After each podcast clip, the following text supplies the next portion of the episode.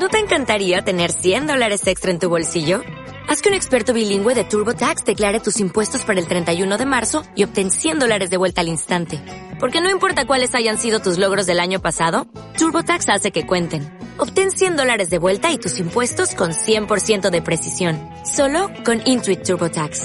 Debes declarar para el 31 de marzo. Crédito solo aplicable al costo de la presentación federal con TurboTax Full Service. Oferta sujeta a cambios o cancelación en cualquier momento. Radio Marca, el deporte que se vive. Radio Marca. Radio Marca Valladolid, 101.5 FM, app y radiomarcavalladolid.com. Empezamos el año en barco y lo hacemos con muchas novedades para tus comidas de amigos, cumpleaños o lo que te apetezca celebrar. Disfruta del ambiente deportivo de barco y de su carta con sabores diferentes. Porque Barco siempre te sorprenderá. Barco, Plaza del Salvador 7, frente a Oletum. El marinero y el capitán se reunieron en un bar. Zona de Marca. El rugby en Radio Marca Valladolid desde Barco.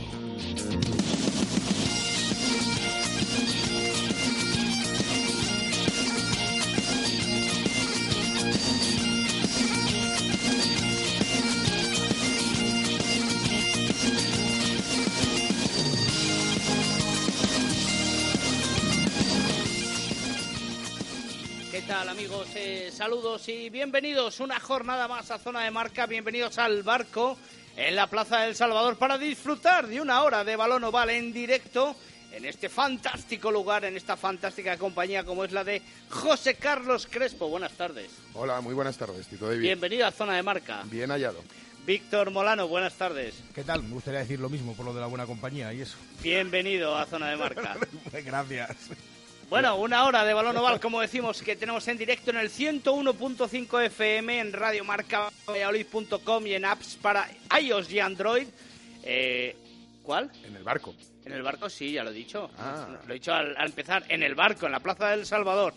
Y tenemos un programa, como siempre, cargadito de contenidos muy, muy, muy jugosísimo. Así que empezamos cuanto antes y lo hacemos con los resultados y las crónicas de la Liga Heineken en esta eh, decimonovena jornada de Liga.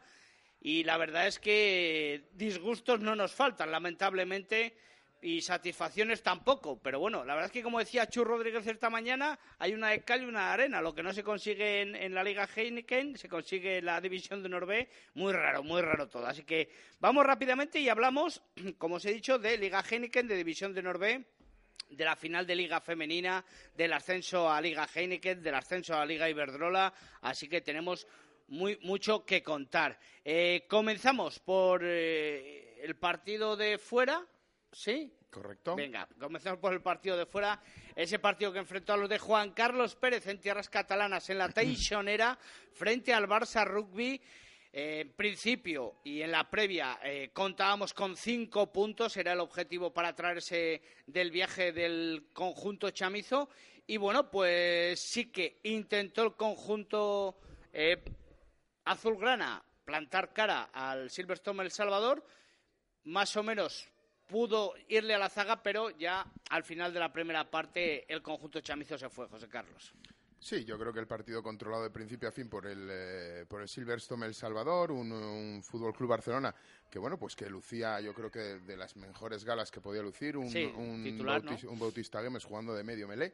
eh, con el dorsal número 9, pero bueno, eh, yo creo que un, un Fútbol Club Barcelona que, que está pensando en esa, en esa final copera y que la liga, bueno, pues es, es verdad que es un serio candidato a esos playoffs, pero que el tema que primero le ocupa es el, el- la, la próxima cita que tiene con esa, esa final copera.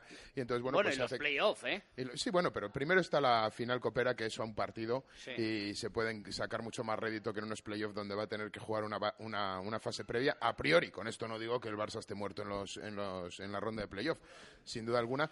Pero bueno, que yo creo que te hace un poco ser conservador, ¿no? Y bueno, pues echar menos chicha en el asador, puesto que sabes que tienes por delante una, una, una finalísima que hace muchísimos años que no disputas y que yo creo que tendrán muchas ganas de disputárselo al Alcobendas. Sí, fíjate, Víctor, que ya en los primeros 40 minutos, eh, cuatro ensayos, punto bonus ofensivo conseguido. La verdad es que poco tenía que hacer ya en la segunda parte del Barça. Pues sí, eh, muy contundente Silvestre El Salvador. Si comentaba el negro que el Barcelona, bueno, pues tiene la, mente seguramente dividida y más tirando hacia la final de Copa, yo estoy de acuerdo. Pues Silvestre El Salvador yo creo que sabía, después de este paro, que tiene estos cuatro partidos y tiene el objetivo clarísimo de sacar los 20 puntos. Para, eh, por un lado, asegurar el segundo puesto, yo creo que prácticamente lo tiene ya. Y por otro lado, pues eh, meterle presión a que esos entrepinares e intentar quedar primero, lógicamente.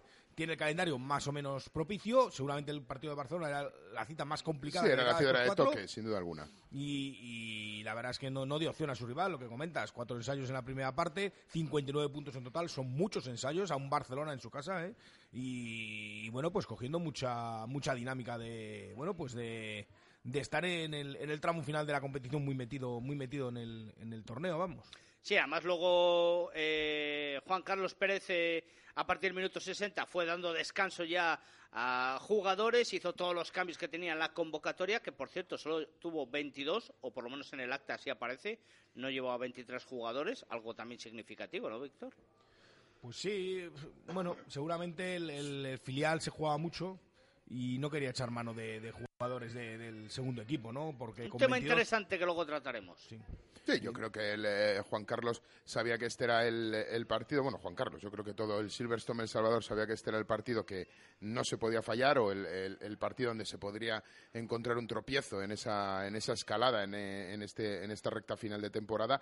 Y de hecho, bueno, pues ves eh, la convocatoria al completo. Yo creo que convoca a los, me, a los, a los mejores, convoca a, a, lo que tiene y no tiene lugar, no, no tiene dudas. O sea, no, no reserva a nadie ni hay convocatorias eh, raras a al, al, filial para intentar bueno pues eh, pues ganar el partido difícil que luego hablaremos del, de ese de ese de ese emerging en Salvador y bueno pues eh, yo creo que el Chami jugando a lo que a lo que tiene que jugar dominando sí. las fases estáticas y bueno pues con esa con esos tres cuartos que son eh, hiper o super penetradores no o sea sí. son gente que saben ganar la espalda muy bien desde la apertura hasta hasta cualquiera de los alas son son gente muy incisiva con mucho con mucho poderío físico y que bueno pues que es muy difícil defenderlo con las con las escuadras que hay en el rugby nacional ojo, ojo que los pronósticos de Víctor Molano no van desencaminados Víctor eh dijiste que El Salvador terminaba primero la liga regular, si no, no me equivoco. No, no, dije que los dos terminaban empates a puntos. Empates a puntos. Con bueno. El Salvador consiguiendo 20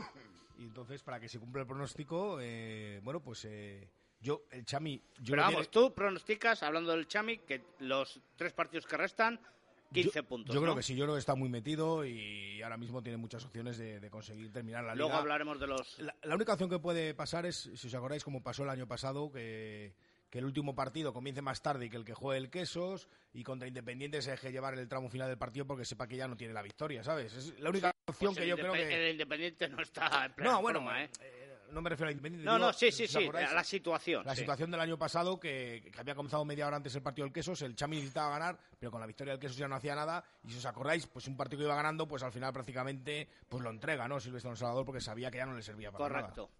Bueno, eh, lo pronosticado, como decíamos, 20-59, victoria para el conjunto chamizo en la visita a tierras catalanas, a la Teixonera, y ahora vamos, ahora vamos a lo difícil, ahora vamos al temario que nos ocupa y preocupa, que se puede apostar, por cierto, en la Liga Heineken. Yo creo que antes sí, ahora no estoy seguro, ahora no estoy seguro. El que hubiera puesto un empate, ya no la victoria de Guernica, pero el empate, o sea, se podía haber forrado con un euro, se gana por lo menos 25 30 Seguramente pavos. se puede apostar, porque creo que se puede apostar hasta el División de Norbe. De hecho, creo que la semana pasada ¿Sí? se quitó una apuesta porque por el creo que en el quesos Crack. quesos eh, Crat, cr- era. Crat, creo que Sí, sí. creo que se podía apostar en algún sitio y al final se retiró la apuesta y tal y cual que creo Uy. que Pues si alguien ha puesto al empate, eh, seguro que tiene para unas mini vacaciones de un día o dos Y días. es que es más difícil hasta que el empate, incluso la victoria de Guernica, ¿no? Por lo Claro, claro, que es el claro, empate pues en es el lo que te vamos. decía, ya no la victoria. Bueno, eh, partido adelantado al sábado en Pepe Roja a las 5, el Braques Entre Pinares reciba, líder de la clasificación, al último clasificado de la Liga Heineken, el Vizcaya Guernica. Y hay amigos. Eh, si el que se hubiera jugado fuera, Víctor, eh, José, hubiésemos dicho que no se había bajado del autobús, ¿verdad? que es lo habitual de, Sí. de decir cuando a un equipo le, le cuesta entrar, porque... Bueno, es curioso porque porque fue un partido de muchos altibajos, ¿no? En el marcador se puso 5-0, luego se puso 5-14 Guernica, reaccionó antes de la primera parte, le empataron antes del descanso, luego se puso otra vez por delante. Quiero decir que, que fue llegó a ir perdiendo, ¿no? Al final del No, no, no, fue, per- final. fue perdiendo muchos minutos. Muchos minutos, por eso, y fue ganando también muchos. Fue un partido muy extraño, ¿no? Pues Yo desde no el sé- empate en el minuto 7 eh, hasta el empate al descanso fue perdiendo. Sí, bueno, luego en la segunda parte. No, se puso- perdón, se no, puso no, miento, 24-17 miento, miento. Pues se puso parte. 15-14 en el 31. Sí, y 17-14 con la transformación, luego llegó el empate a 17, se puso 24-17, hubo muchas alternativas. Pero, en, en definitiva, lo que, lo que yo creo, no sé, haciendo el análisis ya 48 horas casi después, o más de 48 horas después, lo que a mí lo que me da la sensación es que el queso entre Pinares es, eh, le pasó lo que le suele suceder a muchos, a muchos equipos de, de, de nivel, ¿no? Cuando juegan contra equipos inferiores. Por un lado, que creen que, que la cosa va a ser más sencilla. Eso y sobre uno- todo, que cuando se factores. complica, que cuando se complica, son conscientes de su calidad y empiezan a tirar, cada uno hace la guerra un poco por su cuenta, ¿no? Ajá. Y yo creo que eso les pasó un poco al Sí, cuando se quieren dar cuenta se les ha hecho tarde Claro. y ya no quedan minutos para, Y ya para cada poder uno- solucionar y- el Y desaguisado. quiere decir, yo soy el que eh, tira tal, y al final cada, Cada uno... uno, cada uno hace la guerra por su cuenta, al final esto es un manojo de nervios, no, no sale nada, se toman decisiones que son desafortunadas, pero bueno, yo creo que el queso entre Pinares ayer erraba o, o, o semifallaba, porque al final, eh, al final puntúa, al final empata, no pierde, que para mí es lógicamente no es un buen resultado para el, para el queso entre Pinares, pero yo creo que, bueno, pues desde lo, desde lo táctico, desde el, desde el previo del partido, pues yo creo que es una convocatoria eh, bueno, un tanto, un tanto rara, un tanto rara. Es verdad que habría que valorar la disponibilidad de los, de los, de los jugadores, pero se reserva a Greg Dyer, probablemente Bueno, tocado o tocado Claro, de la rodilla. Se reserva se reserva a Chris Eaton, eh, tocado también o con molestias. Claro. Ah, no sé si con baja médica, pero, pero, pero bueno, pues no, no decir forma si parte fuese de... un partido más importante, a lo mejor se hubiera intentado por lo menos entrar en la convocatoria. Mm, sí, sí habría posibilidad. Otra, Blanco- otra cosa, otra cosa. Bueno, Alberto Blanco acaba de venir de una lesión y jugó en el B. Sí. O sea que. Si fuese un partido más importante, hubiese estado en, la en el 23. Bueno, tampoco creo que. Un derbi, eh, por ejemplo. Un, un tema como el. Bueno, es que si fuera un derby, probablemente Alberto Blanco hubiera, di- hubiera dicho que quiere jugar. Y entonces a un jugador con esos galones y que lleva haciendo la temporada que lleva haciendo, ¿quién es el entrenador que le dice que no puede formar parte de un derby?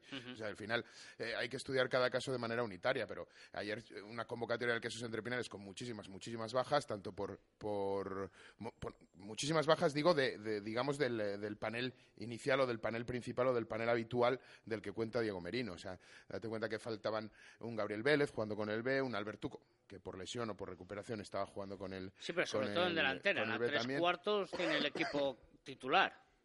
Mm, Feta Castiglioni, lo único. Bueno, fal- No, eh, Feta estaba, o sea, perdón. Pues fíjate, creo que es uno de los graves problemas que tuvo ayer el Quesos entre Pinares. Está acostumbrado a jugar en esta temporada con segundos centros muchísimo más incisivos, como es un Álvar Jimeno que se vio obligado a jugar de primer centro, sin un Anthony Matoto que es también muy penetrante y que estaba haciéndose con la titularidad en las últimas convocatorias, y le toca jugar con un jugón eh, de muy buena calidad. Yo siempre lo digo, que para mí Feta Castiglioni es un jugadorazo. Probablemente no, no sea un 10 en, en tal, pero es un seis y medio en todo, ¿sabes? O sea, Sí. hace todo muy bien. Ya quisiéramos que todos los jugadores fueran así. Pero bueno, yo creo que una convocatoria extraña. Es una convocatoria en la que se reservan jugadores también mirando por el bien del conjunto global del, del club, ¿no? O sea, al final hay jugadores que pues, forman parte de ese, de, ese, de ese segundo equipo, de ese filial, que luego lo hablaremos, pero bueno, adelanto o adelantamos que, que, bueno pues que probablemente haya firmado su permanencia en esa división de Norvé con el Sí, sí, resultado sí. de este fin de semana, aunque luego lo analicemos. Bueno, pues eh, es una es una convocatoria por un lado, solidaria por parte de- del, del equipo técnico del primer equipo, porque cede jugadores para, para solucionar la papeleta en el filial. Y bueno, por otro lado, pues yo creo que un poco un poco confiada, ¿no? O sea, yo creo que si tú analizas ahora, claro, eh, como se diría en términos taurinos, a mm, macho seguro, ¿sabes? O sea, eh, te quiero decir que después de ver el partido todos somos entrenadores, que es muy O difícil a- hacer. a toro muy- pasado a toro ¿sabes? Terminar en cierro, ¿sabes? creo que todos somos entrenadores, eh, pues eso, en el FIFA y después de que se juegan los partidos, ¿sabes? O sea, y luego creo que las responsabilidades o las decisiones hay que tomarlas antes. Y bueno, pues ayer es verdad que el queso entre pinares pues a lo mejor hecho de menos cambios, hecho de menos cambios de calidad, hecho de menos cambios que pudieran dar ese, ese, ese último empujón y bueno, yo creo que el queso ni estuvo ni se le esperó, ¿sabes? Y, y si quizás, Víctor, si no fuese un partido que en principio se parecía muy fácil, a lo mejor Tevita no hubiese salido de titular. Bueno, eh, no lo sé, no lo sé. Teniendo en cuenta las, las bajas que tenía en segunda línea, tampoco tiene mucho más ahora mismo, entiendo, Diego Merino para jugar ahí. Entonces, bueno, no, no, no, no es de lo más extraño tampoco el, el- debut del, del Figiano. Eh, yo creo que eh, también tenemos que hablar, eh, supongo que estará, que estará en el guion, digamos, esa última jugada, ¿no? Esa última decisión de tirar a palo. Ya directamente, ya. Sí, sí, ya yo- nos hemos bueno, yo creo cargado Ya me parece muy... ver, eh, creo que- 77 creo que minutos del final- partido, vamos a por la jugada, ¿no? Creo que, creo, que, creo que es verdad, y tiene razón Tito David, que yo creo que la última jugada al final es una decisión fruto de otro montón de malas decisiones que se habían tomado a lo largo del partido. Sí, o sea, sí, yo sí. creo que hay, hay, hay, hay jugadas claves y, y yo creo que el ¿Qué, queso- qué hizo el entre para doblegar al, el- al pr- entre primero?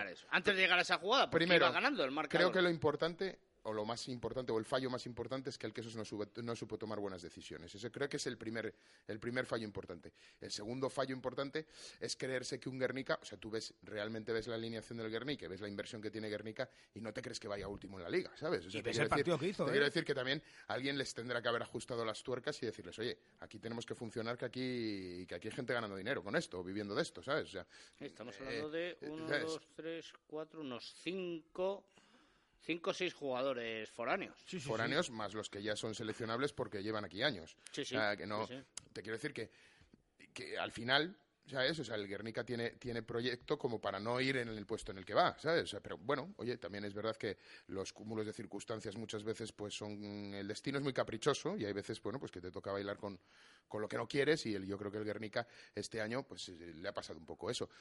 Y bueno, el, eh, eh, volvemos a, a los errores del Quesos. No supo tomar buenas decisiones. eh, creo que había en, en ciertos momentos faltas de concentración, muchísimos balones caídos en momentos, en momentos importantes donde se estaba creando jugada y se creaban avanes, eh, errores no forzados, vamos a llamarlo, eh, de una manera pues, un poco sorprendente. Eh, un, jugador como John Besebel concede tres puntos con, un, con un- una patada achicando el balón el, el Guernica dentro de la zona de 22 en vez de patearla como hizo al el resto del partido concede tres puntos jugándose un cambio de pie que le pillan y tiene que hacer un retenido circunstancia que a lo mejor analizas las otras dos o tres temporadas de John Besebel en, en, en, en España y no lo ha hecho nunca, ¿sabes? O sea, bueno, y lo, y lo hace ese día, bueno, pues lo hace el día en el que a lo mejor el nivel de concentración quizá por el exceso de confianza no es el, eh, no es el apropiado. Ya, pero, pero, dime, dime. No, te preguntabas antes qué hizo Guernica. Yo creo que es que Guernica lo hizo todo bien, sinceramente. Aparte de eso, aparte de eso. Guernica jugó Guernica muy buen bien. partido. Yo, el único error. que el- Diego bueno, Merino en el jugó muy bien, descanso jugó muy bien, o sea, al final Guernica, o sea, al final antes hablábamos de los antes hablábamos de los números de que te gustan a ti y de, y de todas esas de las llegadas a 22 y de todas esas cosas y al final Guernica se mostró eficaz, no, súper eficaz, ¿sabes? O sea, y, y- y luego productivo. Sí, luego tienes, tienes, por ejemplo, las fases estáticas. Bueno, pues es verdad que cada uno fa- eh, eh, ganaba las suyas. Creo que hay un castigo en contra de cada uno de, cada uno de, Melés. de- de sus melés. El queso entre Pinares no se encontraba cómodo en melé, no sacaba la bola con claridad. Aún así, un ensayo viene de una internada de, de Nathan Paila, una salida de Nathan Paila muy mal cubierta por el, por el Guernica y viene, y viene uno de los ensayos. Bueno, eh, yo creo que, pero sobre todo, el queso entre Pinares, que ayer, eh, perdón, el sábado, fue infinitamente, en su- infinitamente superior en el lateral. ¿Sabes? O sea que yo creo que fue el mejor partido en el lateral que, que- que- que ha hecho el Quesos entre En Pinares esta, esta temporada. Y bueno, pues luego analizamos. O sea, yo creo que estuvo muy bien en touch. Y, y luego ya analizamos la- lo que quiere hablar, lo que quiere hablar Víctor. Ya, pasamos. Pasamos. Entonces, Bueno. venga. Perdón, en touch y en el mall, que dos ensayos vinieron por, Sí, sí. por, por un empuje de mall, yo creo que extraordinario. De hecho, en Melé sufrían y en mall avanzaban. O sea, era, era, era así. Última jugada del encuentro. Golpe castigo en 22. Quería salir con el No, balón. no. Creo que hay que analizar otro, otra falta de decisión o un fallo de decisión del Quesos entre Pinares que me parece vital. Estamos diciendo que si pasamos ya a la última jugada, dices que sí, venga, Es que estábamos hablando antes, Víctor y yo. Venga. Tú tienes un castigo a falta de 10 minutos o 7 minutos Menos para, siete el final, minutos, de- sí. para el final del partido, te pitan un castigo en medio del campo y, y lo chutas desde el medio del campo. O sea, con setenta y tantos minutos jugados, lo chutas a, palos. Eh, para mí, es verdad que, vuelvo a decir, con todos mis respetos, porque hay que estar ahí y hay que tomar la decisión y después de ver y de- después de verlo fallar pues dices pues a lo mejor no era la opción adecuada en ese momento pues oye es verdad pero es otra otra de las cosas o sea ese, ese castigo se puede haber tirado a Tuch Tuch que estaba funcionando bastante bien Funcionó de lujo. y en unas inmediaciones donde te podía poner muy cerca de la zona de marca rival y se decide tirar a, a- palos esa, esa patada desde el medio del campo que luego se falla y es donde vienen la- los reproches o las réplicas, ¿no? Al final, pero hay que analizarlo también porque a mí me parece un fallo eh, elegir un castigo, tirarlo a palos desde muy lejos donde muy pocos entran, muy pocos tirados desde esa, desde esa coto, desde esa distancia entran, funcionándote la otra opción que es, eh, es tirar a touch. Eh, Eso es antes del último ensayo de Guernica. An- Antes del último golpe de Guernica. De mejor Guernica, Ah, antes, antes del o sea, último gol, después sí, sí, sí. del último Con empate a ensayo. 24, es con empate a 24. Con empate 24. Eso es. Y luego viene otro castigo que transforma a Matías Fruto y coloca por delante a Garnica. Sí. Y llegamos a la última jugada. La última jugada, eh, con 24-27, un golpe a favor en 22 contraria. De- dentro de 22. Pues eh, el Black se lo decide jugar a palos, empata y saca tres puntos. En ese momento tenía dos, tenía el doble bonus, porque había conseguido el bonus ofensivo, estaba perdiendo por menos de siete, tenía dos puntos, saca uno. Sí, en Renuncia el- a la posibilidad de intentar ganar tres, ¿no? Porque si hubiera ganado el partido, pues como tenía el bonus de ofensivo. ganar 5. Claro, de ganar cinco, de ganar tres más de los que tenía en ese momento, ¿no? Sí, correcto. Eh, y entonces, bueno, a mí me parece que ya es eh, la segunda situación que vemos así parecida ¿eh? en el último minuto. Recordáis, lo, analizábamos, el partido de, de Samboyana, de, de, de Valdir Leu. Ahí incluso fue más grave, yo creo, porque eh, ahí el Entre Minas ganaba por 8, tenía una 22 en campo propio y una TUS, perdón, la saca y la decide tirar fuera, ¿no? Eh, ¿Por qué? Porque ganando de 8 ya tenía la victoria asegurada, era última Sí, jugada. tienes, estás a más de jugada completa, te da igual. eh, Y le faltaba un ensayo para el bonus. Era, Correcto. fue una jugada que no tenía mucho sentido. Estaban con un jugador menos, es cierto, estaba en campo propio, sí, pero no tenía absolutamente nada que perder. Aquí saca un punto. Aquí, a lo mejor, a mí me parece una decisión pues muy incorrecta, la verdad. No, no me parece que fue afortunada, porque sobre todo por, eh, por espíritu de equipo, ¿eh? Fijaos, ya voy más allá de, de lo que son los puntos, ¿no? Eso es lo que yo dijo creo- eh, Diego Marino. yo creo que el que prensa. entre Pinares, jugando en casa, con Guernica, a pesar de todas las dificultades, a pesar de todo un mal Por partido, orgullo. a pesar de todo, por, por identidad de equipo, por orgullo, estás ante tu afición, has jugado 13 touch, las has ganado todas, has me he hecho dos ensayos de mol, pues eh, yo no entiendo Te por, la qué, tienes que por qué jugar no se la juega. Todo era propicio para Ah, jugar la de la-. ¿Qué puede pasar? Que pierdas el... Sí, te quedas con dos que puntos, te- que te quedes con dos puntos, Sigue siendo líder. sigues siendo líder, por algo la verás. Bueno, tienes un punto de ventaja de esta manera. Sí, Teniendo Oye, el calentar- eh, a lo mejor te- dentro de tres semanas, el 15 de abril, venimos aquí y el que es Pinares oye. campeón. Y fíjate que el punto, ¿no? Eh, Puede suceder, pero yo en principio. Bueno, Joder. de hecho, o sea, la decisión no es, no es acertada, independientemente de lo que luego pase a final de temporada. eh, eh, la decisión no es acertada porque, de hecho, los propios jugadores intentaron cambiar la decisión sí, del sí. golpe, ¿sabes? O sea, eh, pidieron palos y luego le dijeron al colegiado que, que querían eh, tirar a Tucci y les dijo que no, que ya se había elegido el Porque tiro a desde palos. el banquillo estaban chillando. y Yo creo que el mismo público también. Sí, sí, yo creo que. No, de hecho, abu- se abucheó la Claro, decisión de, claro, de tirar claro. a palos. Bueno, pues, eh, pues eso, eh, ¿qué puede ocurrir? Que, que lo, lo que decíamos, que, dentro de tres semanas digamos, pues fíjate aquel puntito que bueno fue. Pero en principio yo creo que por, por identidad, por, por orgullo, yo creo que el que bueno pues que el queso tenía que haber ido por la victoria desde luego y, funcionando también la touch y, bueno y lo que comentábamos un poco de números Fijaos, Guernica llegó cinco veces a la 22 contraria, nada más, ¿eh? Hizo tres ensayos y el, el- aquel, ese golpe de castigo, que fue el 24-27, eran 22 propia también. Solo una vez se fue de 22 sin, sin conseguir Sin sumar. sacar. Lo cual es, es- es significativo, ¿no?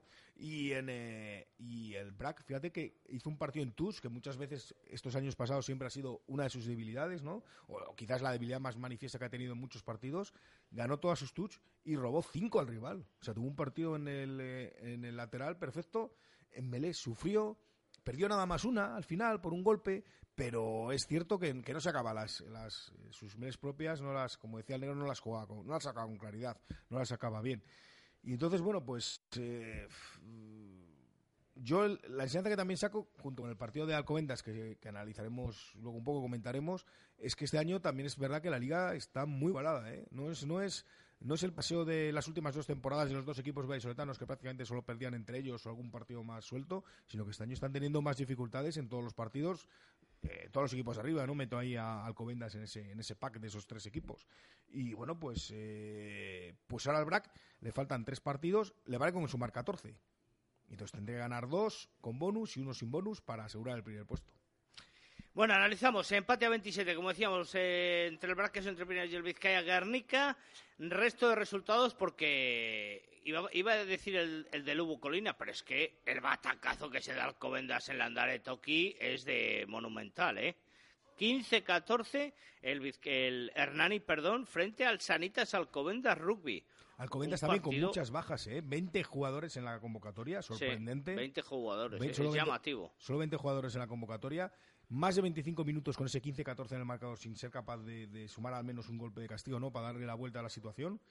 Y una derrota de Alcobendas que a mí me parece que ha sido eh, la mejor noticia que ha podido tener el Black Esos entre Sí, sí, sí. en esta en esta es en esta jornada. tres amarillas durante el partido, ¿eh? A Alcobendas, ¿eh? Son Sí. 30 minutos en inferioridad. Hernani, está claro que Hernani es un equipo muy duro en su campo, siempre lo decimos, pero Alcobendas ya se le espera un nivel para, para sacar esos partidos también adelante, ¿no? A pesar de que Hernani se lo está jugando todo y lógicamente pues, pues ya sabemos que es, que es un equipo muy correoso, muy luchador y yo creo que destaca sobre todo por esa por, por, por esa intensidad que mete a los partidos, ¿no? Y, en todos los contactos y, y que sobre todo en su casa, ¿no? Yo creo que Pero el- Alcobendas ya tiene que estar a otro nivel y es un error grave, un error bastante grave de Alcobendas que, insisto, para mí al que esos entre Pinares le viene de, de fábula. No, no, porque, sin duda. Porque Alcobendas ganando en Hernani se y, y puede... al se- Salvador. sí, pero al Salvador seguramente le hubiera venido mejor, fíjate lo que te digo, que hubiera ganado Alcobendas para que le hubiera metido más presión al Quesos, ¿eh? En, el- en la última, en la próxima jornada. Ahora, sin embargo, Alcobendas sabe que eh, el segundo puesto lo tiene ya prácticamente imposible. Porque tiene que, sí, tiene que ganar al Quesos, pero tiene que esperar que el Quesos pierda un otro partido. O que el Chami pierda dos del calendario que le queda, que no los va a perder, ¿no? Entonces yo creo que Alcobendas ya sabe que va a ser tercero. Ya lo tiene bastante asumido. Además tiene la final de Copa. Si el Bar- el Barcelona pensar en la final de Copa, Alcobendas también va a pensar en la final de Copa, ¿eh? Es para Alcobendas, Hombre, yo creo después que, de es- varias yo creo que la, temporadas... la Copa del Rey es mucho más importante para el Covendas que para el Barça. Sí, Como proyecto, como Se- se proyecto juega deportivo del, del año. Se juega ¿De acuerdo? O sea, no digo que llegados a estas alturas los dos equipos la van a, la van a intentar ganar sin duda alguna a morir. Pero, lógicamente, de entre de- de, eh, los títulos en el proyecto deportivo de Alcobendas a principio de año o en pretemporada se cuenta con ganar algún título o al menos disputarlo, ¿no? Sin duda. sí, y, sí. Alco- y Alcobendas más. Y, y- y, sin embargo, el Fútbol Club Barcelona, pues me extrañaría mucho que entre sus objetivos estuviera estar en la final de ningún título. Alcobendas lleva tres años optando a ese título. Victoria de Lubu Colina Clinic 29-15 en San Amaro frente a la Unión Esportiva Samboyana.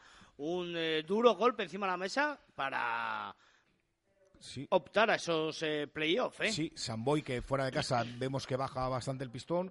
Aparejadores en su campo se está haciendo fuerte y está quinto, ¿eh? Burgos está pues rozando ya el playoff y eh, el único es el último, creo que es el último partido de Molly Talalay, del 8 de, de aparejadores que tiene que volver por motivos personales, creo, a bueno, pues a- a- al otro hemisferio y entonces ya no volverá.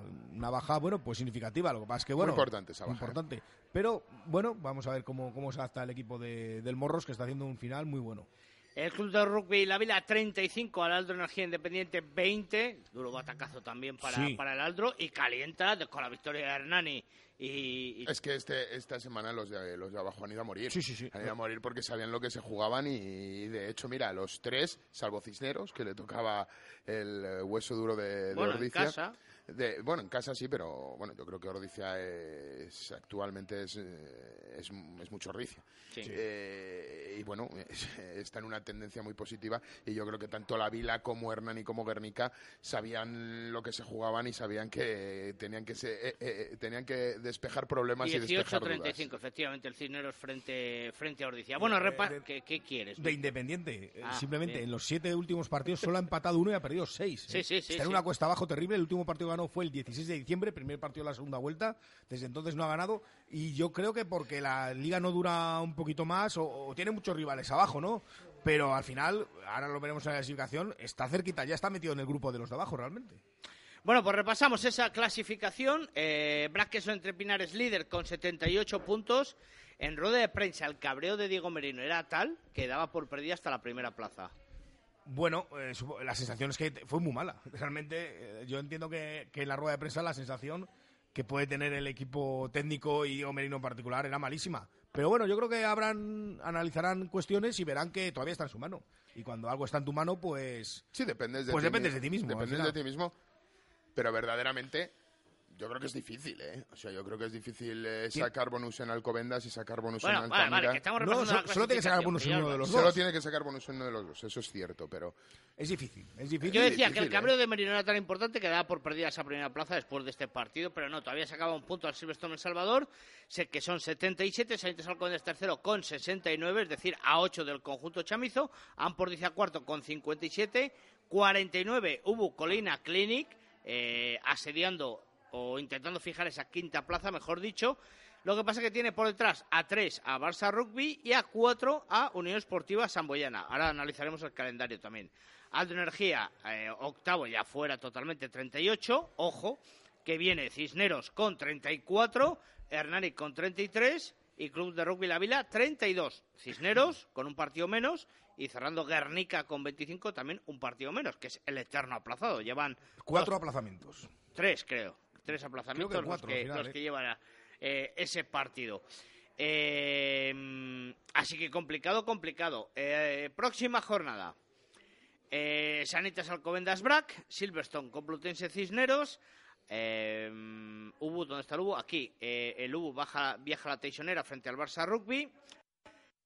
Que recibe la Unión Esportiva Samboyana. Aldro Energía Hernani y el y ya está ah y el y el Ampordicia al, al club de rugby La Vila Pues partido, vamos por equipos partido tremendo el de Alcobendas, desde luego, por el primer puesto de la clasificación. Me gusta mucho también ese Barça aparejadores, que va a ser el que gane. Yo creo que se mete ya prácticamente en playoff. es el que de, efectivamente Eh, sobre todo el conjunto Urbales tiene la opción ya de prácticamente asegurar esa plaza. si gana yo creo que la tiene casi segura Y, y a mí porque luego viaja a Guernica y recibe al Complutense Cisneros Sí, tiene, un- tiene un calendario más o menos asequible. en Yo creo que si pierde tiene opciones Sí, porque se al metería- final el Ampordicia tiene que enfrentarse a Hernani y al Brac Sí, pero bueno, mm, a ver la cuarta plaza. Yo creo que Ordicia está en un nivel muy bueno. Eh, lo que ya veremos a ver. no lo- sí digo con Barça que si Ah, el pierde eh, puede optar a, a meterse en la quinta plaza El Barcelona, sí. no el, el Burgos Ah, Burgos, sí, sí, que, sí. que si gana casi la si gana tiene lo tiene. Y si pierde todavía tiene Todavía opciones, tiene desde luego. opciones, Eso es, eso es. Eso es.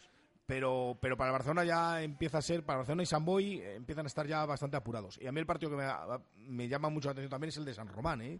con ese independiente que está hacia abajo. Hernani si gana se le mete prácticamente en puntos, vamos a ver qué hacen los demás Claro. de abajo. Y Independiente, eh, porque ya queda muy poquito y tiene demasiados rivales abajo, si no, yo creo que se podía ver muchos problemas. ¿eh?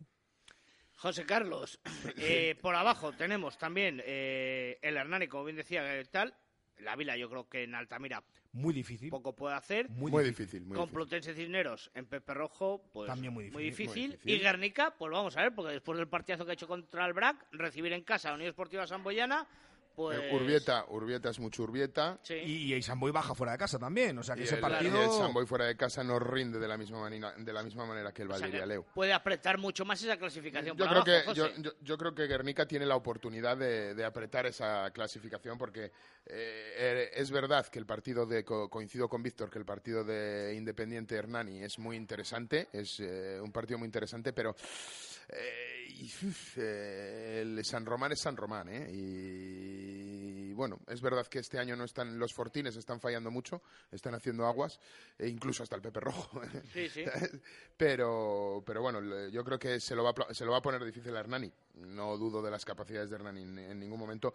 Y, el, y Cisneros, pues creo que es muy difícil ¿eh? ganar a, a un, a, a un Silverstone El Salvador en el estado en el que está ahora mismo y, Y jugándose lo que se y juega. jugando lo que se, y jugándose lo que se juega y teniendo las opciones que, tiene. Es que, es que analizando por, por abajo, Hernani, aunque gane a, a, mm, Al Aldro. al Aldro, eh, es que luego tiene eh, visita, recibe a Alan Pordicia, eh, viaja a Valladolid a enfrentarse al Salvador en la última jornada. Sí. Bueno, a ver Hernani Ordicia, a ver qué se juega Ordicia. Si Ordicia gana esta jornada, el cuarto puesto casi lo tendrá. ¿eh? A ver qué se juega en esta, el partido contra Hernani y en el partido también contra el Quesos Entrepinas en la última jornada. Claro, ¿eh? claro. Cuidado que ahí, bueno, muchas veces lo comentamos. La última jornada, lo importante es lo que se juegan los equipos. Muchas veces no hay que mirar la tabla, sino realmente lo que se juegan, ¿no? Sí, O sea no, y que además, además en, los, en los años que llevamos de playoff hemos visto que cuando del tercero para abajo están, def- están, de- están decididos los puestos, eh, al final esos últimos partidos pues eh, son conservadores eso- los, porque tienen que jugar una, una ronda más, ni más ni, Sí. ni más ni menos, y eso a una- es a una cara, ¿no? Es una... Venga, en corto. Eh, Sanitas. En corto. Yo creo que, bueno, el, el Quesos Entre Pinares está obligado a, a ir a por bonus, ir a por absolutamente todo. ¿Cuatro o cinco puntos? Eh, tiene que sacar cinco puntos. No, Está- ¿cu- ¿Cuántos crees que va a sacar? No lo que tiene que sacar, todos sabemos que tiene que sacar cinco. Yo creo José. que va a sacar cinco puntos. Vale, Víctor. Me has reventado la bola de cristal, pero va a quedar 13-26. Ah, vale, vale. Bonus pues si quieres ofensivo lo para todo porque te iba a hacer, iba a hacer el resto, ¿eh? Hago Si otra quieres. bola de cristal, no pasa nada. 13-26 va a ganar el Quesos con bonus. Bueno, el Silverstone en El Salvador, eh, Complutense Cisneros, vamos a dar por hecho que los cinco puntos se quedan en Pepe Rojo. Sí, sí, desde Sí, luego. yo También lo damos por hecho con Garrica, pero bueno. Bueno. Eh, entonces la clasificación quedaría igual, pues si sacan los cinco puntos, tal. Y con lo cual, ya matemáticamente estaría asegurada esa primera y segunda plaza. El Sí. Sanitas Alcobendas quedaría definitivamente tercero. Sí, pues, es otro detalle. Puede asegurarse en esta jornada, si ganan los dos vallisoletanos, que las dos semifinales van a ser en Valladolid. Un. Correcto, correcto. Bueno, bueno, pues eh, ahora seguimos hablando de esa división de honor B, de esa última jornada, de lo que le ha pasado a los equipos vallisoletanos. Pero nos vamos a publicidad desde el barco, desde la Plaza del Salvador. Ya veo que están preparando por ahí esos fantásticos tentempiés, esos fantásticos... eh, Víctor, luego- Víctor se levanta y todo. se levanta para ya, ya, ya, ya, para, para catar de es que a, a Víctor le encanta el pisto Bueno, con provolone este verdad me gusta y muchísimo las la croquetas y Oye, las, las croquetas, croquetas son las terribles. croquetas eh que luego jolín qué ricas pero bueno venga vamos a ir degustando un Cro- poquillo ¿Croqueta o concreta? hasta ahora Radio Marca Valladolid, 101.5 FM, app y radiomarcavalladolid.com. Empezamos el año en barco y lo hacemos con muchas novedades para tus comidas de amigos, cumpleaños o lo que te apetezca celebrar. Disfruta del ambiente deportivo de barco y de su carta con sabores diferentes. Porque Barco siempre te sorprenderá. Barco, Plaza del Salvador 7, frente a Oletum. El marinero y el capitán se reunieron en un bar. ¿Necesitas dinero en efectivo rápido? En Sesión Continua Vídeo nos traes tu móvil, tablet o consola. Te la valoramos y te la compramos en el acto. Además, si quieres, lo puedes recuperar durante el mes. También vendemos al mejor precio. Ven a comprobarlo. Sesión Continua Vídeo. López de Rueda, esquina Tirso de Molina en La Rondilla. Abrimos todos los días del año. Tripa vacía, corazón sin alegría. Eso es lo que dice el refrán. Pero alegría tendrás y mucha si te das un gustazo y te pegas una escapada al 5 y caña. Una brasería en el corazón de la Sierra de la Culebra, donde encontrarás la mejor carne a la brasa que has conocido. ¿Buscas una escapada de un día para disfrutar con los tuyos y comer la mejor carne no muy lejos de Valladolid? 5 y caña en Litos, Zamora. El arte de la brasa. ¿Cuál es el plan que nunca falla en Valladolid? Unos bolos en Bowling Zul. Pícate con tus amigos, con tus compañeros de trabajo o con tu suegro. El buen ambiente y las risas están garantizadas. Abierto todos los días a partir de las 5 de la tarde. Ahora con Parque Infantil. Estamos en la avenida de Salamanca 110, junto a la fundición Bowling Zul. Vamos, estamos a 15 repartos de batir nuestros récords. Si trabajamos juntos, lo conseguimos. Ve calentando motor. ¿Listo? Solo en marzo llega el mes del profesional a la gama de vehículos comerciales. Renault Pro Plus desde 8.200 euros. La gama perfecta para todos los profesionales. Oferta RC Bank válida hasta fin de mes. Consulta condiciones en Renault.es. Concesionarios Renault Basa y Arroyo. Así cocinamos en el lagar de Venancio.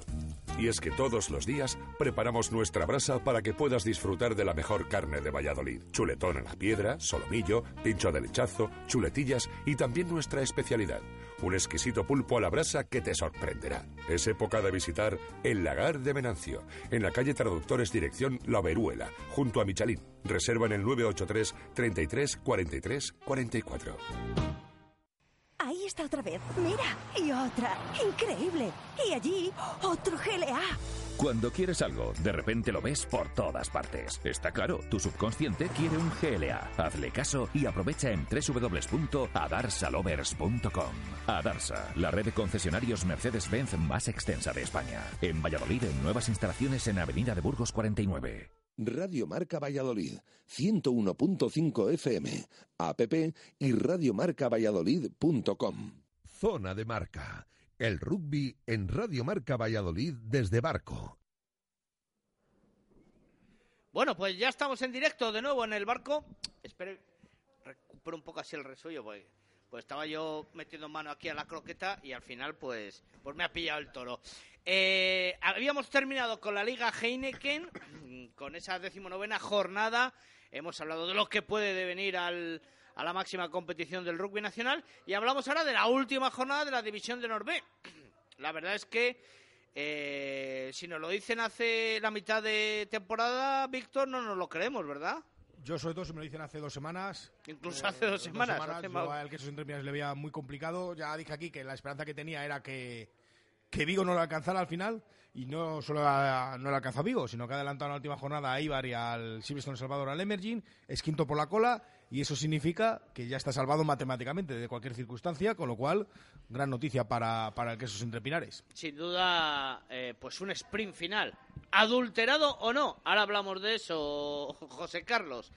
Eh, de esa convocatoria del Braqueso entre Pinares para conseguir esa victoria en su desplazamiento a tierras vascas frente al Avia Eibar Rugby. Eh, creo que me he equivocado. Ah, no, no, no, no me he equivocado. Eh, pues podemos hablar de Alberto Blanco, de eh, Barnes, de Gaby Vélez, Y de Guillo Mateu. Guillaume Mateu, sí, efectivamente. Y luego, bueno, ya son jugadores que durante la temporada han jugado en el A o en el B, eso es cierto. Fundamentalmente en el B, ¿no? Porque luego hay jugadores, no sé, como Nacho Morchón o como... Sí, Valentín. Pero que son jugadores del B, Eso, realmente. Juan Soloaga. Sí. Eso es, eso es. Que Son pueden jugadores haber del B. estado o no en, en el primer equipo, a petición o no de Diego Merino, lógicamente. ¿Qué opinas, José Carlos? Bueno, yo creo que... ¿Se, se guardó demasiado o no? Yo creo que eh, el quesos entre Pinares, en mi opinión, eh, eh, ha guardado ese recurso para, para final. Pa- Para la- el tramo final de, de liga. Yo Para creo los que dos últimos partidos, se ha, se ha visto, se ha visto eh, de alguna manera obligado para no perder, de- para no perder la categoría. Pero bueno, es algo que, que por ejemplo, su, su, su máximo rival el- en División de Honor, bueno, en División de Honor, en, bueno, en- sí, también en División de Honor B, porque hablar de quesos Chami es rivales siempre, ¿sabes? Buenos rivales, pero rivales, rivales siempre. Eh, bueno, pues eh, es un pro- el- en el caso del Silverstone en El Salvador o del Emerging en El Salvador, pues es eh, de una manera más continuada, ¿no? Siempre que hay disponibilidad de los hombres de arriba, juegan en el, en el, en el segundo equipo no en los dos últimos partidos de temporada, sino más, ah, más durante todo el año. Bueno, pues lo- yo lo veo bien. Si es permitido, pues lo veo bien. Que se respetan las normas para poderlo hacer, bueno, vale, lo veo bien. Eh, entiendo que a lo mejor eh, suena extraño, porque es verdad, suena extraño ver nombres de, de División de Honor en, en, ese, en los filiales, pero, pero bueno, al final Bueno, no, me- no me ha quedado muy clara la postura. Bueno, de si está- Carlos, Víctor, es que ¿tú si está, si, está, si está permitido, al final es un pensamiento. No, es si un está pensamiento permitido y es legal, está bien hecho. Pero, que- Lógico. pero esa decisión es, está bien tomada. Pues creo que, que sí, cre- cre- creo que sí, porque entiendo que en todas las categorías en las que en las que compites Se a debes, debes mantener esa, esa, esa, esa categoría. Y sobre todo hablando de- de- del quesos en este caso, pero bueno, idem para el, el Silverstone El Salvador. De hecho, re- creo, creo que eh, eh, ayer en la retransmisión por Castilla y León Televisión, el, presidente del, eh, del propio Silverstone El Salvador decía que él firmaría la permanencia del B antes que un título en primera división. O sea, que te quiero decir que al final es ver una imagen global del, club. Que, sue- que suena raro, que patina un poco ver jugadores que son importantes en División de Honor de repente eh, en, un, en un equipo filial. Pues, eh, pues sí, es verdad que no, que no es lo habitual y sobre todo en... eh, bueno, pero, pero si está permitido, no veo por qué no se debe hacer. Yo mi opinión, aunque no me la preguntéis, la digo. No, no, te lo he preguntado hace rato. Ah, vale. José Carlos no lo veía muy claro y te he dicho, Víctor, ¿tú qué opinas? Yo mi opinión es que si está permitido está bien. Eh, los rivales en la parte final, eh, yo me imagino el Crack Coruña hace dos jornadas y la, fíjate, tenemos que jugar ahora contra el BRAC, que tiene cuatro o cinco jugadores en la primera plantilla. Pero, por ejemplo, cuando el Crack jugó contra el Quesos Entre Pinares en la primera vuelta, que son todos chavales o jugadores ya que no que, que- que, bueno que, que por disponibilidad o por tal no no juegan en la primera en la primera plantilla cuando juegas contra un equipo mientras tú tienes muchos foráneos eso no te parece mal. Pero si te parece mal que se refuerce. Bueno claro es que depende a cada uno cómo le vaya. No, no, pero si yo no estoy hablando de lo que piensen los otros en el tal, yo estoy diciendo que si eh, eh, empató el BRAC eh, A, eh, ganó el BRAC B. Claro, ahora lo vemos y Eso es lo que- seguramente eso lo las decisiones, lo que decía el negro, hay que tomarlas antes. Ahora lo vemos y decimos, pues a lo mejor con algún jugador menos, pues yo que sé, algún jugador más de refuerzo en el A se puede haber ganado, pues no lo sé. eh, tampoco, seguramente tampoco hubiera influido mucho, ¿no? Yo Porque, porque realmente fue un mal partido del, ya lo hemos analizado antes del, del División de Honor y ya está. Y, y yo creo que sí que es importante, ¿eh? Eh, como comentaba Santi Toca, lo, Mantener la categoría. mantener la categoría y tener a los a, a las futuras promesas, ¿no? Jugando en una categoría que cada vez les estamos viendo con equipos más potentes y más competitiva. Claro. Eh, y el que falló, en este caso, fue el Silverstone El Salvador Emerging, eh, que recibía al AVK Veravera Rugby Taldea el sábado en Pepe Rojo a las 3 y no pudo ser. pues sí, perdió y al final pues ha quedado tercero por la cola, ¿no? En una posición que había estado bastante toda la temporada. Es cierto que en las últimas jornadas había salido arriba, pero al final la adelantó el, el BRAC en la clasificación, queda tercero por la cola y ahora todo queda pendiente para los los, los eh, posibles rein- Ascensos y ascensos y descensos.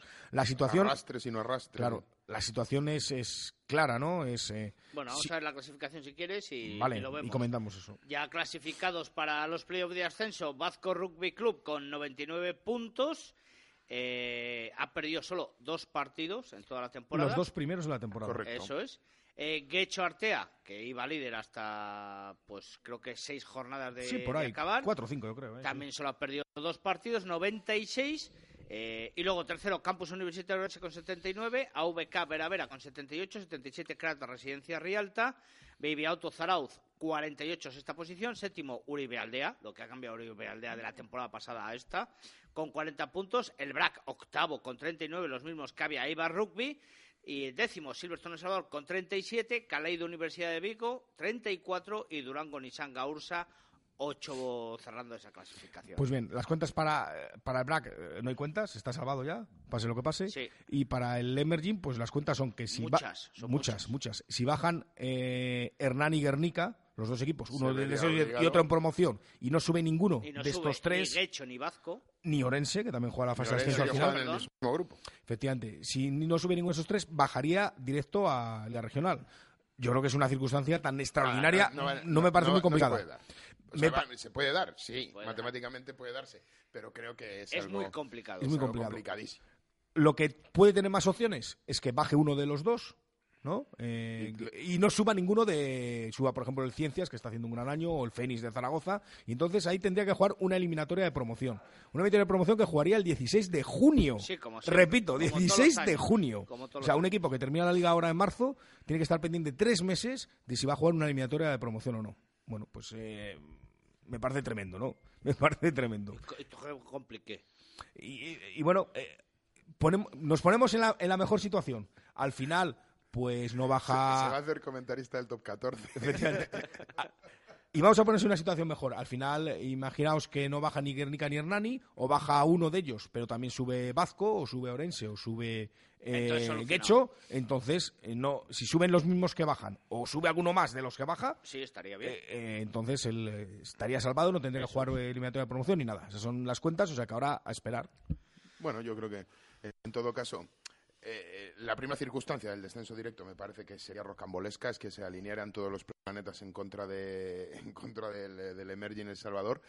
Y aparte que no se lo merece, porque yo creo que eh, al final, independientemente de la posición que, que ocupe, yo creo que bueno, pues es un equipo filial, que yo siempre lo digo en esta división de Norvé, que el, el aficionado se tiene que dar cuenta que para, en el caso del, eh, del, del Quesos y en el caso del, eh, del Chami, de los dos equipos de Valladolid, digamos que es el segundo proyecto, ¿no? O sea, el primer proyecto está, está arriba y lo que quieren los jugadores de división de Norvé es despuntar para subir al primer equipo. No igual para el resto de integrantes de tu grupo, donde el primer proyecto es ese, división de Norvé, y donde tienen verdadera, hay equipos con verdaderas inversiones, ¿eh? En ese, en ese, en ese- en esa división, cuidado, ¿eh? sí, sí, sí. Eh, entonces, eh, yo creo que es, es, es duro, es duro la situación del, del, del Bueno, ya lo vivimos con el BRAC cuando descendió Sí. hace dos años, que, que fue pues, Bueno, pero el planteamiento era muy mala noticia. Bueno, pero sentó como un jarro de agua Sí, sí, fría claro, lógicamente, el descenso de- del segundo equipo y el ascenso pues fue una grandísima noticia. Y bueno, yo creo que espero, y deseo que, que el, el equipo, que el Valle sí, Soletano, se- el Silverstone se, mante- se mantenga. Y yo creo que, bueno, tampoco tienen que tener miedo a la promoción. Yo creo que se está muy lejos, como dice Víctor, pero tienes en disponible jugadores que te pueden echar una mano, como hemos visto en otras convocatorias de tanto del Quesos como del, como del Chamí, para poderle hacer frente a esa eliminatoria. Bueno, hablamos ahora de la fase de ascenso. Víctor, rápidamente, masculina, división de honor eh, a Liga Heineken. Ya están definidos los cuartos de final, como di- dicho antes. Y los cruces serán Vazco, Cau, Valencia. ¿Qué pasa, José? Que es que, nada, me estaba volviendo loco que oía un ruidito. Ah, es, es abajo, yo creo. Eh, Vazco, Cau, Valencia. ah, sí, era aquí, era aquí. Vazco, Cau, Valencia por tercera vez. Eh, Fénix, eh, Liceo Francés. Ciencias, eh, Ourense. Y Guecho, CRC Pozuelo.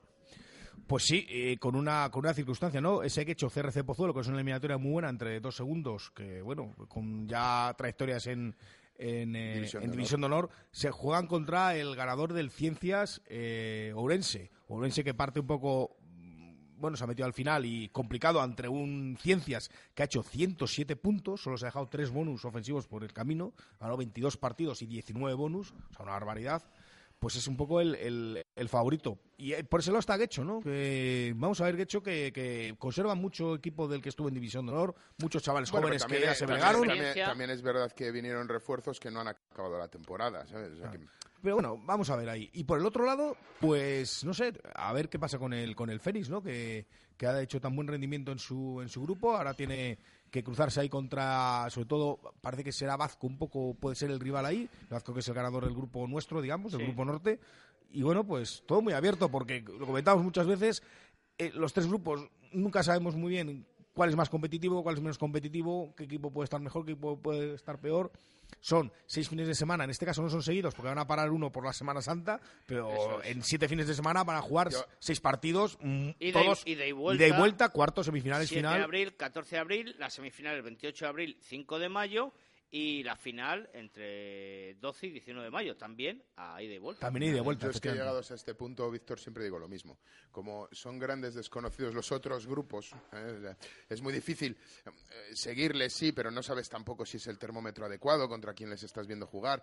Y siempre hay sorpresas en estas, en estas fases de, en estas finales y en estas fases de ascenso siempre hay, hay, hay muchísimas sorpresas. Yo recuerdo cuando pensábamos que el aparejadores de Burgos estaba para subir porque iba como un tiro hace, hace tres años, hace dos años, Dos. perdón, y al final no subió el aparejadores de Burgos por una, Por una, por una, pa- por en la una Vila. patada fatídica en la Vila. Me acuerdo cuando todos dábamos por ganador a la- a- el, el año anterior a la Vila y subió el Cajasol como un cohete, ¿sabes? O sea, eh, que creo que hay muchas sorpresas en, eh, en esta en este en esta competición. Bueno, veremos el tiempo. De hecho, el tiempo en este caso, porque este fin de semana no. El siguiente, como hemos dicho, el 7 de abril, es el partido de ida de esos cuartos. Y el ascenso a la Liga Femenina, a la Liga Iberdrola.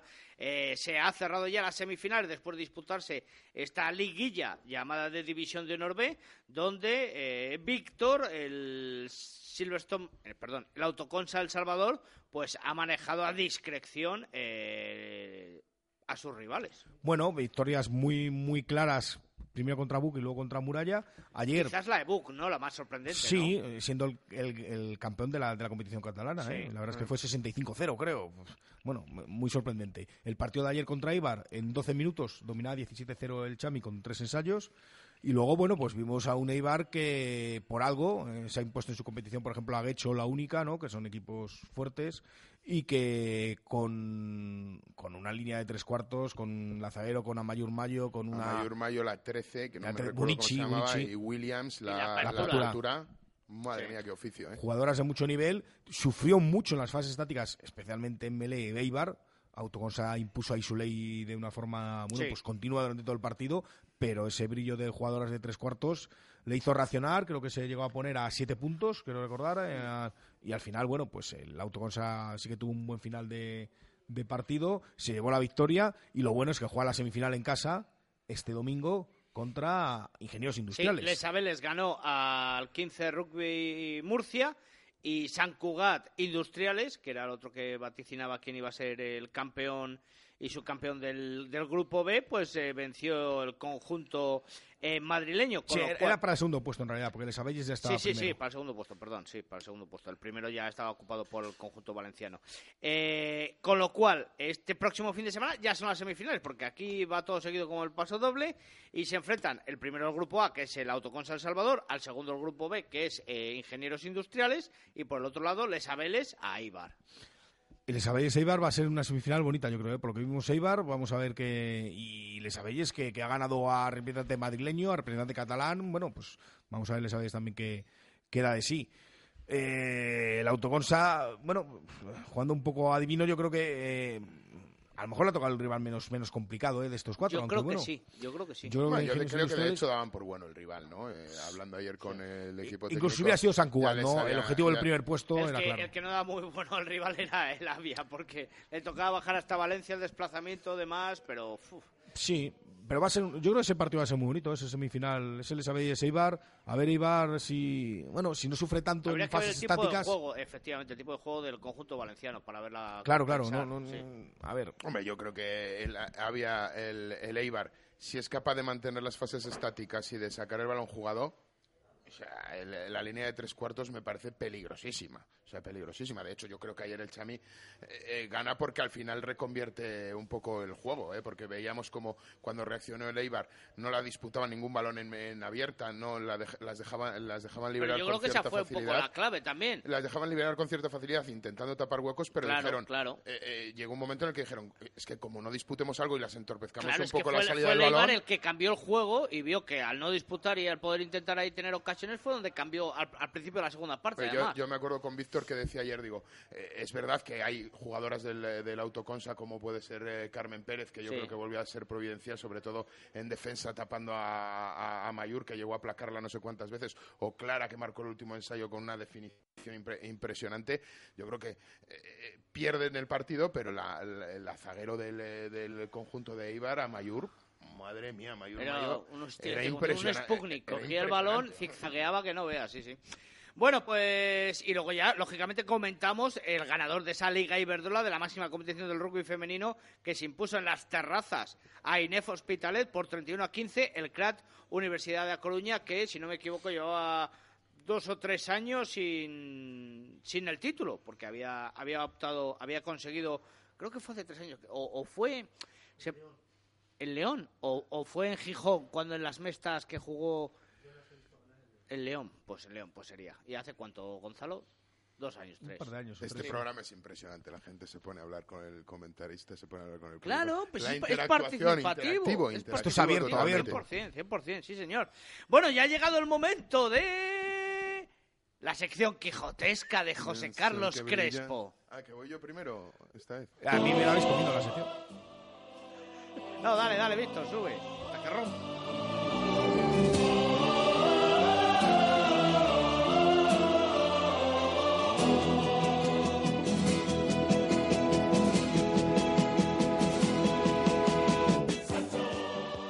Tenía dudas. Porque la tuya, como ya te la hemos ventilado, pues. te- Pero claro, Además quedan, queda poco, quedan ¿no? tres minutos y José Carlos se enrolla que no sé si te da tiempo. Entonces, pero bueno, vamos con la de José Carlos. Hoy no se ha tenido ni papel, miedo me da, ¿eh? Sí, mejor. No, porque es, es facilita la sección de Venga, hoy. Eh, vamos a no, ver. no es muy larga. Porque eh, la verdad es que pensaba hacer otra cosa, pero ayer me inspiró que estuvimos comiendo después del partido de Castilla y León y resulta que vimos en un medio, de, eh, un medio importante nacional de televisión convencional, vimos una noticia de rugby. Vimos una noticia de rugby y era de rugby femenino. Y entonces dije, hombre, eh, en mis secciones creo que no, salvo que Víctor me haga me mienta como, como otras veces y diga que sí, nunca he dedicado una sección al rugby femenino. Y como yo sé que tanto el eh, David, David y Víctor son muy, son muy aficionados del que más o del que menos o del primero o del último, pues iba a hablar de la primera persona de la que- primera el que más del primero sí del que os gustan mucho que os gustan mucho las secciones de el que más en serio Ah, se varía, ah, vale, menos, vale. no Sí, sí, sí, sí. bueno, pues he estado buscando a ver quién era la primera jugadora de, de, de rugby, conocí, eh, la primera jugadora documentada de, de rugby. Y resulta que existe esa documentada. Pero no podría haber una, habría por lo menos 30. Sí, existe. Jugaría con hombres. Correcto. La primera, la primera jugadora de. la primera jugadora. Es verdad, es verdad que hay por ahí documentados partidos en los que habían participado mujeres en algo parecido al rugby. Eh, eh, había un Inglaterra-Escocia en 1880, o- eh, 81 creo, o algo así, donde en 1881 sí, donde, donde bueno pues se jugó algo parecido al rugby, pero luego había que marcar gol en una portería, bueno en fin, era algo parecido y era donde se empezaba a hablar de, de las primeras mujeres que jugaban al rugby.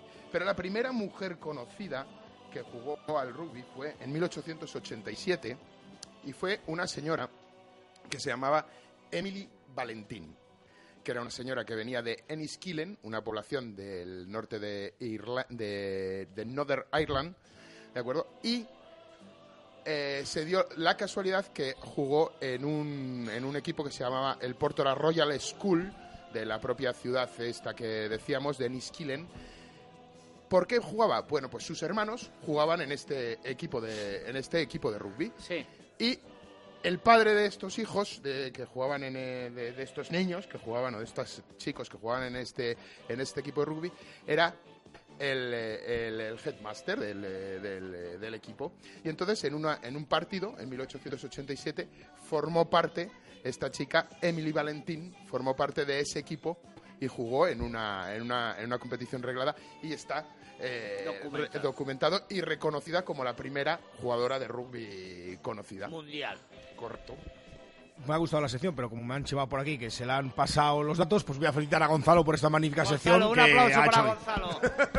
Además tenemos que felicitarle doblemente porque ayer Carmen Martín dijo que había avanzado mucho en la Es terapia. impresionante. Es impresionante. ¿Cuál es El que es impresionante, ¿qué pasa?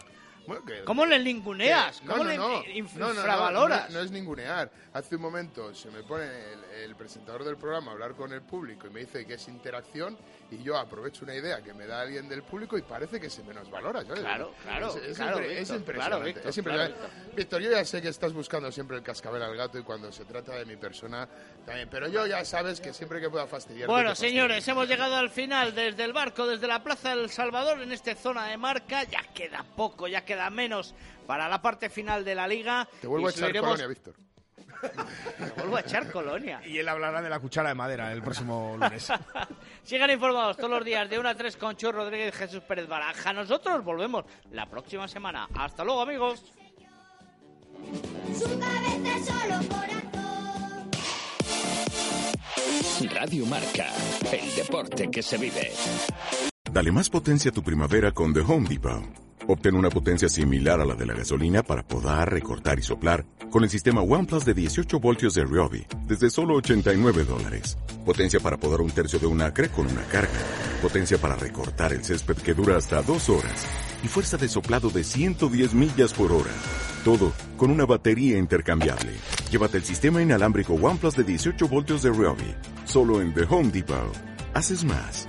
Logras más.